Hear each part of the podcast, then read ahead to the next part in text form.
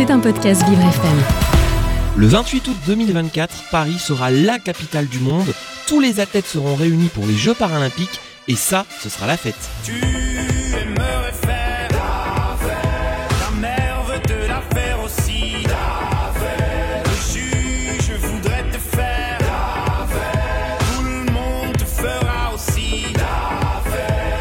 pour que la fête soit belle, faisons la fête à nos athlètes en situation de handicap. Ils vont porter haut et fort les couleurs de la France. Vous ne les connaissez pas assez et pourtant, je vous propose de les découvrir, de les aimer, de les suivre, de les encourager. Nos parathlètes sont notre fierté. Vous écoutez Objectif Paris 2024. Découvrez nos athlètes paralympiques avec Jason Jobert. Et dans Sport 360 ce week-end, je suis avec Estelle Galland-Marsa. Nous allons parler ensemble de volet assis. Bonjour Estelle. Bonjour, enchantée. Eh Dites-nous tout. Euh, c'est quoi déjà le volet assis? Est-ce que vous pouvez nous donner des précisions? Alors, le volet assis est une discipline paralympique euh, qui sera représentée pour la première fois euh, sur les Jeux paralympiques de Paris 2024. Nouvelle discipline ici en France et c'est une adaptation du volleyball euh, valide pour personnes en situation de handicap. Alors du coup, j'imagine qu'on est assis sur le sol? Tout à fait, c'est ça. On est assis sur le sol. Euh, on n'utilise pas de matériel comme euh, de prothèses pour ceux qui sont en amputation ou de chaises roulantes. C'est euh, l'utilisation de son propre corps et en mouvement sur le sol. Et ça se joue à combien? C'est du 6-6. Alors, c'est exactement les mêmes règles que sur le volet valide, à l'exception bah, qu'on est assis sur le sol, que le terrain est légèrement euh, réduit, le filet est euh, de hauteur euh, réduite selon si on est une femme mixte ou si c'est masculin. Et euh, particularité, c'est de pouvoir bloquer le service. Voilà, la seule chose qui diffère du, du volet valide. Et comment vous vous êtes mis à ce sport? À moi, mm, a été du pur hasard. Euh, je fais énormément de bénévolat. Euh, j'ai voulu faire du bénévolat pour l'équipe de France de volley assis qui était en construction. Euh, J'ai quelqu'un qui était dans ma commune qui avait déjà ouvert une section de volley assis, mais il n'y avait pas suffisamment d'adhérents pour la maintenir. Et euh, il a eu une, une mutation professionnelle à Marseille. Et là, je me suis dit, ah non, il faut vraiment reprendre cette activité qui est super ludique, euh, inclusive. Et donc, euh, je me suis formée. Et en étant euh, formée, j'ai rencontré la chef de projet qui est du volleyball. Et, et donc, elle m'a proposé de passer à la classification, voir si mon handicap rentrait dans les critères. J'ai premièrement refusé parce que je voulais vraiment faire que du bénévolat. Et euh, bon, bah, à l'issue euh, de ces euh, multiples demandes, j'ai été faire la classification et donc mon handicap rentrait dans les critères. Donc j'ai effectué plusieurs stages et des immersions dans l'équipe de France et à l'issue, je suis rentrée en équipe de France. Il y a plusieurs choses intéressantes dans, dans ce que vous dites pour les auditeurs qui nous écoutent. Déjà, vous dites je me suis formé. Ça, ça veut dire quoi et comment vous avez franchi la porte pour vous former? Alors j'ai un parcours un petit peu particulier. Donc euh, j'ai eu un petit déclic. Donc euh, suite à mon accident de travail, j'ai euh, eu un dossier MDPH. Et la première fois que je suis sortie de mon emplacement handicapé sans mes béquilles et sans mon fauteuil roulant, j'ai senti des regards, comment dire, de doute sur euh, mon handicap, puisque j'ai un handicap qui est invisible. Et donc j'ai vu des gens se diriger auprès de mon véhicule, regarder si j'avais bien la carte de stationnement. Et donc je me suis posé si moi, en tant que valide, j'avais fait exactement la même chose et si je doutais aussi des gens. Ça m'a fait le déclic. Et donc à l'issue, euh, bah, j'ai voulu euh, voilà, m'intéresser davantage sur le monde euh, du handicap, la perception du sport dans le monde du handicap, le sport pour tous, le sport santé. Et donc au fur et à mesure, bah, j'ai fait du bénévolat pour la Fédération française de sport adapté, du bénévolat pour le handisport et, des formations sur tout ce qui est sport santé. Vous avez pris les choses en main, mais vous avez toujours trouvé une porte ouverte? Je vous dirais que oui, la porte était plutôt accessible. Quand on a envie de faire quelque chose, généralement les gens vous laissent l'opportunité de pouvoir y accéder euh, facilement. J'ai pas eu de porte fermée. Je me suis auto, enfin je suis un peu autodidacte, donc euh, euh, je suis allée en IME. J'ai demandé au directeur de l'IME si je pouvais faire une immersion. J'ai fait une immersion pendant quatre mois avec le professeur de sport pour regarder un peu bah, comment comment se présenter le sport à l'intérieur d'une institution comme une IME, euh, regarder un peu le comportement des gens, parce que je ne connaissais pas du tout le monde du handicap psychique et mental. Et, euh, voilà, j'ai voulu me former, euh, découvrir euh, et m'intéresser à quelque chose que je ne connaissais pas quand j'étais valide, auquel peut-être je ne m'intéressais pas. Et finalement, le, le fait d'avoir mon handicap m'a ouvert euh, énormément euh, les yeux sur beaucoup de choses que j'avais peut-être euh, trop occultées à mon goût. Vous êtes dans quelle région? Euh, je suis dans le 77, à Mitry-Maury. Donc on est en, en Ile-de-France. Euh, vous étiez déjà sportive avant votre accident ou vous aviez plutôt un intérêt pour le sport? Alors, euh, j'avais plutôt un intérêt pour le sport, le sport de loisir. Euh, j'ai toujours eu euh, l'esprit de compétition. Ça, par contre, parce que mes enfants font beaucoup de sport et font de la compétition. Euh, c'est un monde qui m'a toujours euh, attiré, le sport, le bien-être, le dépassement de soi. Voilà. Et là, j'avais besoin, avec, avec mon, mon handicap, mon accident, euh, ma rééducation, bah, de retrouver euh, ce petit truc que j'avais perdu. Puisque euh, voilà, je suis restée euh, 10 ans pratiquement sans travailler, euh, 10 ans à me morfondre, euh, 10 ans à, bah, à regarder la télé, à plus sortir de chez moi. Et donc je me suis dit, bah, Estelle, reprends-toi, il faut retrouver une motivation, il faut, il faut trouver le goût de pouvoir bah voilà, trouver un loisir qui te plaît, prendre du plaisir, retrouver du bonheur, euh, et ainsi de suite. Et voilà, je me suis repris en main. Des choses positives avec, euh, j'imagine, le soutien de la famille. Vous me parlez de vos enfants euh, qui font aussi du haut niveau. C'est fondamental, la famille, les enfants, le soutien?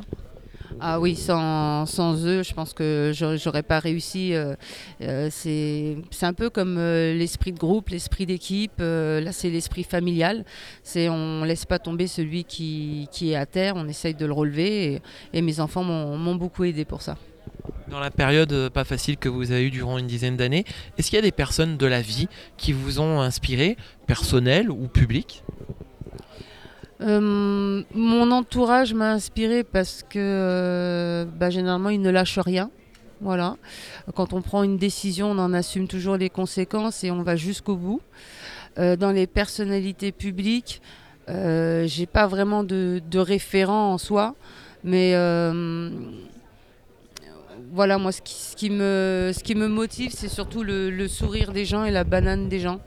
Voilà, donc quand je suis rentrée dans l'équipe de France euh, et que j'ai vu euh, certaines personnes en situation de handicap beaucoup plus lourd que le mien avec euh, des amputations, double amputation, quadruple amputation, c'est arrivé, et qu'ils avaient la banane, et je me suis dit, j'ai perdu du temps moi pendant 10 ans à me morfondre sur moi-même, alors que eux ils ont, ils ont la banane quoi, et donc je voulais retrouver cette banane. Alors vous avancez aujourd'hui et vous faites partie de la team Police Nationale. Ça représente quoi pour vous et quel est votre rôle? Alors, j'ai pas forcément de rôle particulier dans l'équipe euh, police nationale, mais euh, je pense que nous sommes euh, une diversité de sports, comme une diversité de missions qui se trouve dans la police nationale, et je trouve ça très très cohérent. Chaque individu va pouvoir apporter quelque chose pour former le groupe, et que le, groupe en lui-même performe et, une force. Voilà, chaque individu va donner quelque chose. Donc, je donnerai moi peut-être euh, euh, une partie euh, de mon expérience sur le handicap parce que ça peut arriver à tout le monde et, de se dire que bah voilà quand il y aura des questions dessus je serai peut-être en capacité de pouvoir répondre et eux vont m'apporter bah, leur jeunesse parce que malheureusement j'ai quand même un certain âge hein, j'ai 46 ans moi je, viens seulement de commencer sur les activités de, de sportifs de haut niveau et, euh, et eux, ils ont toute une jeunesse, toute une expérience, de grands palmarès. Euh, ils savent gérer euh, des pressions, peut-être que bah, moi, je ne saurais pas gérer. Euh, ils ont fait de grandes compétitions que je n'ai pas encore accédé. Donc voilà, ils vont m'apprendre beaucoup là-dessus. Une seconde jeunesse pour vous ici et avec cette idée de peut-être être présente à Paris 2024 du coup. Du coup, oui, euh, voilà, je, travaille pour, en tout cas, hein, je me donne les moyens. euh, de pouvoir accéder au Graal, comme on dit. Et, euh, et de toute façon, je vais, je vais tout donner. hein. C'est l'objectif final, l'objectif du long terme. Et, mais mon objectif principal, c'est que cette discipline soit découverte par le, public français et que derrière, il y ait une relève et que cette relève puisse amener cette discipline à- à sublimer. Alors au niveau euh, de, Paris 2024, il y a Marie-Amélie Le Fur pour les Jeux paralympiques et il y a Tony Estanguet pour euh, les Jeux de Paris euh, olympiques Paris 2024. Et justement, à la journée paralympique le 8 octobre dernier, il a essayé le, le volet assis. Qu'est-ce que vous en pensez? C'est un honneur, hein, c'est un honneur de savoir qu'un grand champion comme lui a découvert euh, notre discipline. Euh, il a pu euh, sûrement voir les difficultés et euh, que c'était pas aussi simple parce que quand on le regarde comme ça à la télévision, on a l'impression que c'est simple, mais il y a, beaucoup beaucoup de technicité à avoir. Et, je pense que là, il a découvert une discipline dans laquelle il a sûrement retrouvé cet esprit de cohésion de, de- groupe et cette cette facilité à se dire que euh, même si on a un handicap, une pathologie ou autre, qu'on on est capable de pouvoir faire de grandes choses quand même. Alors justement, je l'ai interviewé, on l'écoute et on revient ensemble. Vous avez deux, deux petits mots pour euh, cette expérience sur le volet assis Bah, c'est génial, euh, c'est vrai que c'est un, un- un des sports paralympiques euh, qui est très inclusif parce qu'en fait, euh, quel que soit son, son handicap ou même quand on est valide, on peut jouer tous ensemble. Et ben voilà, c'est spectaculaire, les athlètes sont assez bluffants, il y a des, des beaux points, donc c'est top. Mission réussie, là, le monde pour cette deuxième édition. C'est une fierté de voir euh, les athlètes qui, qui sont vraiment en communion avec euh, les Français. Ouais, on est ravis, ça. C'est vrai que c'était important pour Paris 2024 de faire connaître ces athlètes paralympiques. Ce sont des athlètes euh, absolument incroyables. euh, et voilà, qui gagnent à être connus. Euh, là, ils prennent le temps, en plus, ces athlètes, dans leur préparation, de venir ici pour partager euh, leur passion pour leur sport. Et des initiations gratuites toute la journée, ici, place de la République. C'est vrai que c'est une très belle réussite, donc on est, on est vraiment ravis de ça. Ouais. Allez, merci Tony, à bientôt. Voilà, donc Tony Estanguet avec le plaisir de jouer euh, au, au volet assis. Euh, Paris s'est joué à domicile également euh, pour vous. Euh, vous avez 46 ans, vous l'avez dit, c'est la première fois euh, qu'il va y avoir les jeux à domicile de votre vivant, puisque la dernière fois c'était euh, il y, y a 100 ans. Ça va être une fête populaire et les jeux paralympiques. Les Français vont enfin connaître les athlètes paralympiques de manière plus, euh, plus forte, je dirais. Ah oui, ça, ça, ça va être énorme. Chez nous, euh, on va avoir le public derrière nous. Euh, Enfin, c'est inimaginable, je pense, que ce qu'on va vivre et, euh, le fait qu'il y ait euh, du monde autour de nous, le, soutien euh, du public français, ça va nous propulser à, donner le, meilleur, le meilleur de nous et, et tout va venir du centre du nombril, comme on dit, et ça va exploser en émotion, en performance. Voilà, ça va être un, un moteur. performance et des médailles. J'ai une question un peu plus personnelle à vous poser puisque vous, vous êtes atteinte de votre handicap euh, en tant qu'adulte euh, et vous aviez déjà vos enfants. Est-ce que depuis que vous avez votre handicap, euh, vos enfants regardent la vie et le handicap différemment en sachant que leur maman est elle-même en situation de handicap et que ce n'était pas le cas avant? Alors en effet, euh, suite à mon handicap, euh, j'ai réalisé énormément de, choses, comme je vous l'ai dit tout à l'heure. Et euh, mes enfants aussi, ça veut dire que maintenant, mes enfants font également aussi du bénévolat dans les fédérations de sport adapté. Ils ont découvert aussi ce monde en même temps que moi, finalement. Et on, a créé des choses. Donc sur une association de gymnastique de ma commune, nous avons créé une, euh, l'Adapt Gym. Et mes enfants sont bénévoles dans cette association. Et l'une de mes filles, donc, euh, lorsqu'on a eu des personnes en situation de handicap, des enfants, bah, s'est occupée de, ces personnes-là. Voilà. Et, euh, et franchement, voilà, je, je- pense que humainement, euh, elles ont appris beaucoup. Revenons à la performance avec euh, le volet assis et euh, l'objectif Paris 2024. Cinquième de la Silver Nation League en 2022, troisième en 2021, donc un top 5. Euh, l'objectif, ça sera peut-être une médaille si l'équipe est présente à Paris 2024 et vous saurez quand si vous êtes qualifié. Alors, euh, j'irai pas à dire que nous pouvons atteindre euh, l'objectif d'une médaille. Euh, comme c'est une nouvelle discipline en France, euh, il y a beaucoup de travail. En Europe, c'est une discipline qui, elle, par contre, est beaucoup développée. Donc, certains pays l'exercent déjà depuis entre 15 et 20 ans.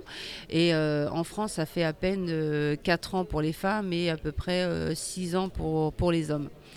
Euh, L'objectif, c'est vraiment de faire découvrir euh, la discipline et que euh, celle-ci perdure dans le temps et elle est en plein développement. Donc c'est vraiment pour qu'il y ait une, une vision de ce jeu que personne ne connaît et de se dire que euh, finalement dans le jeu para il y a énormément de, de sports et que bah, celui-là c'en est un de plus.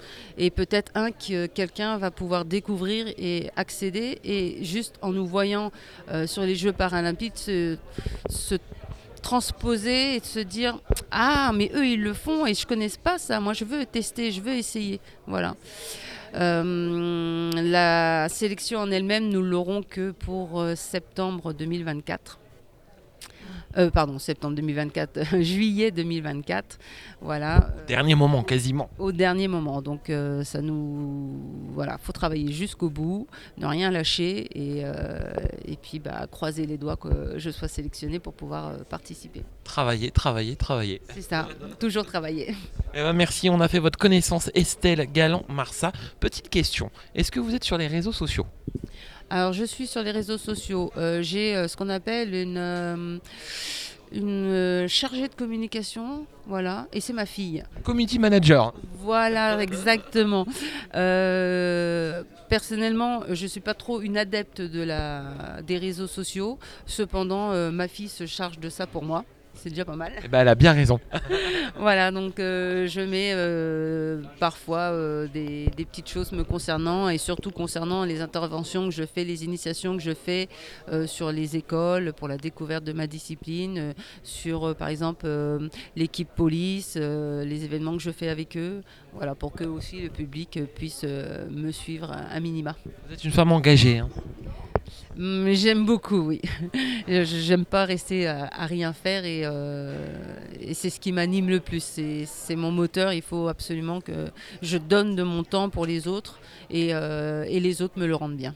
Eh ben, On est ravis d'avoir fait votre connaissance, Estelle Galland-Marsa, dans la discipline volet assis, et on veut vous encourager à Paris 2024. On croise les doigts. Allez, on est quasiment sûr que ça se fera. Merci beaucoup, Estelle. Merci à vous. C'était un podcast Vivre FM. Si vous avez apprécié ce programme, n'hésitez pas à vous abonner.